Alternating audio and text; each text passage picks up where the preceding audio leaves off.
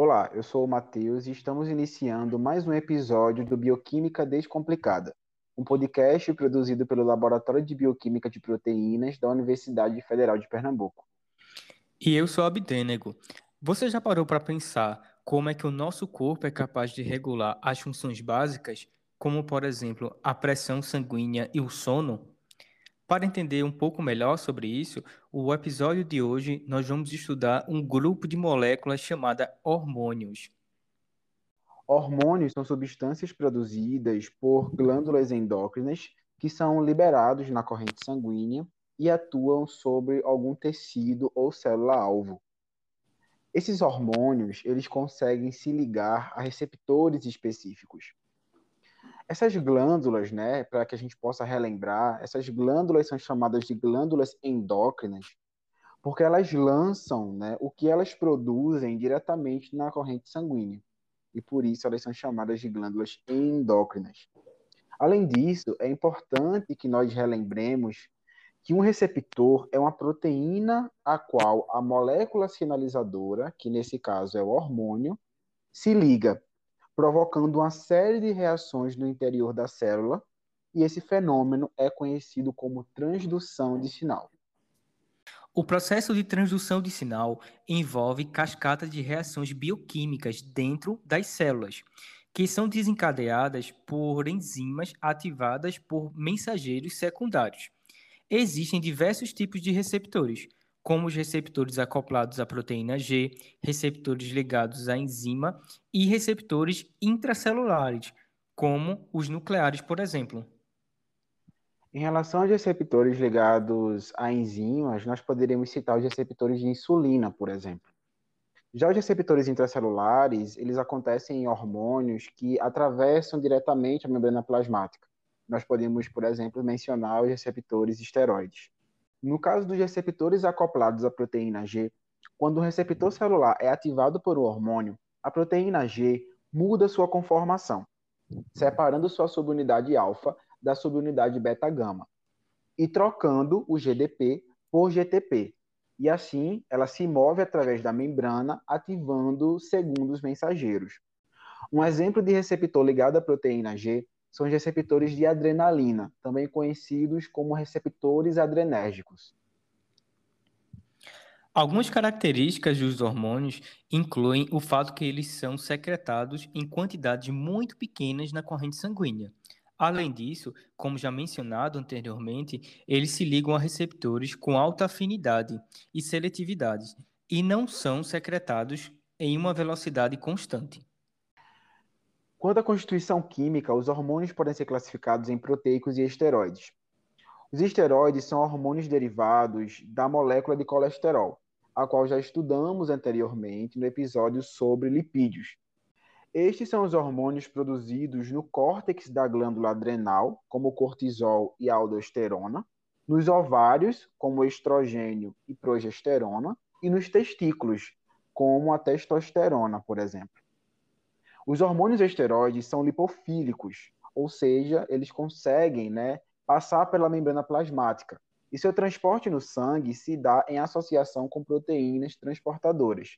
Por fim, eles são sintetizados e liberados em seguida, ou seja, eles não são armazenados.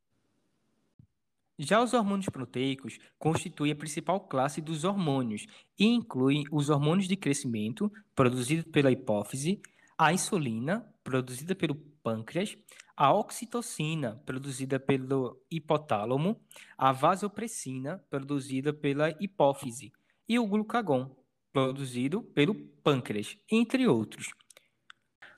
Por serem proteínas, esses hormônios são hidrofílicos e, por isso, são transportados dissolvidos no plasma até o tecido-alvo.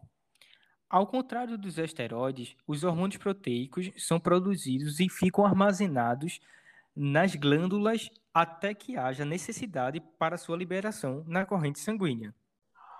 O principal regulador da secreção dos diferentes hormônios no corpo humano é o mecanismo de feedback, que pode ser positivo ou negativo, sendo esse último o responsável pela secreção na maioria dos hormônios.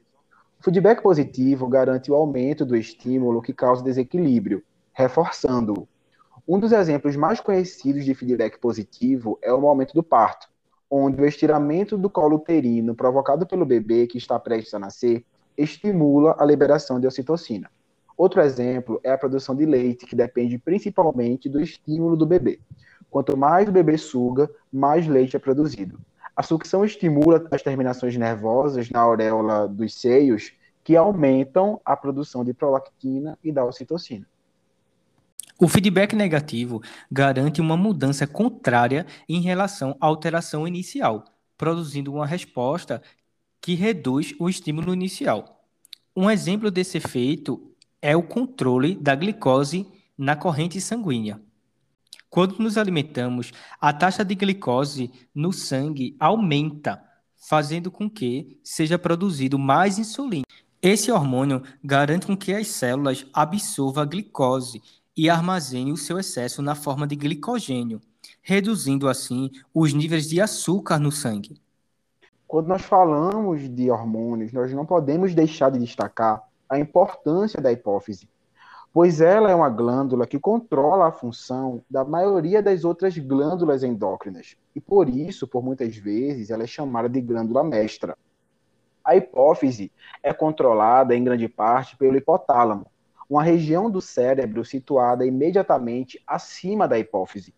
A hipófise é dividida em lobo anterior, que é a adenohipófise, o qual é responsável pela secreção de vários hormônios que estimulam diversos órgãos. E lobo posterior, também conhecido como neurohipófise, que armazena e secreta os hormônios produzidos pelo hipotálamo. Esses hormônios são o ADH, que é o hormônio antidiurético, que regula o equilíbrio de água e eletrólitos, e a ocitocina, que é responsável pela contração uterina. Vamos observar um exemplo na prática? Quando os níveis de hormônios produzidos pela glândula tireoide caem abaixo dos níveis normais, o hipotálamo secreta o hormônio liberador de tireotrofina, TRH. O TRH é levado até a adenohipófise e lá estimula a produção do hormônio tireóide estimulante, TSH.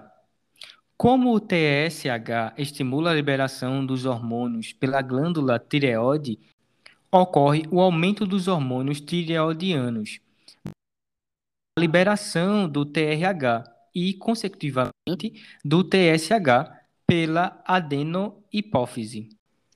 Doenças relacionadas a hormônios podem ser causadas por diversos fatores, como, por exemplo, um problema na própria glândula produtora do hormônio.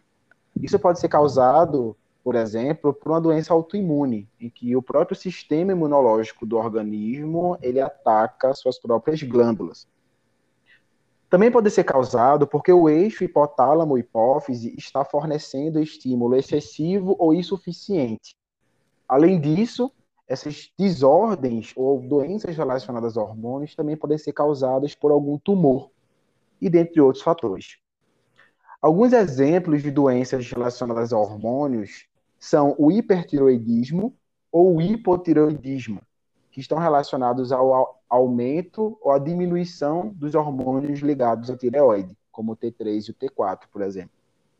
A diabetes, o gigantismo, que seria o aumento de hormônio de crescimento, e também a doença de Addison, que é uma deficiência de hormônios produzidos pela glândula adrenal. Os hormônios também estão relacionados ao ciclo circadiano dos organismos.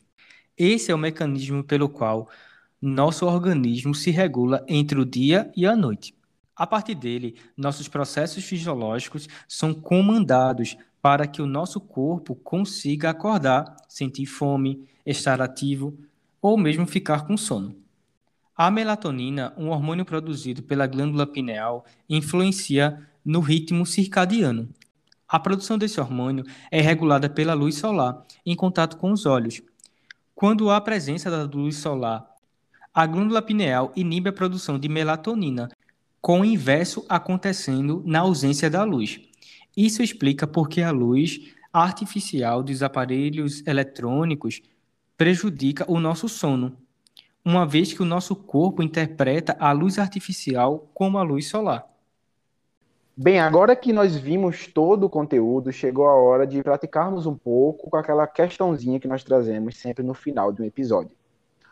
Os distúrbios por deficiência de iodo, também conhecidos como DDI, são fenômenos naturais e permanentes, amplamente distribuídos em várias regiões do mundo. Populações que vivem em áreas deficientes em iodo têm o risco de apresentar os distúrbios causados por essa deficiência, cujos impactos sobre os níveis de desenvolvimento humano, social e econômico são muito graves. No Brasil, vigora uma lei que obriga os produtores de sal de cozinha a incluírem em seu produto certa quantidade de iodeto de potássio. Essa inclusão visa prevenir problemas de saúde em qual glândula humana? Letra A, hipófise, letra B, tireoide, letra C, pâncreas, letra D, suprarrenal ou letra E, paratireoide. Bem, se você respondeu tireoide, é a resposta correta, uma vez que os hormônios tireoidianos, que são o T3 e o T4, eles são hormônios, são os únicos hormônios dessa lista que são constituídos de iodo. Então, essa seria a alternativa correta. Bem, pessoal, este foi o episódio dessa semana. Esperamos que vocês tenham gostado e aprendido um pouco conosco. Até a próxima!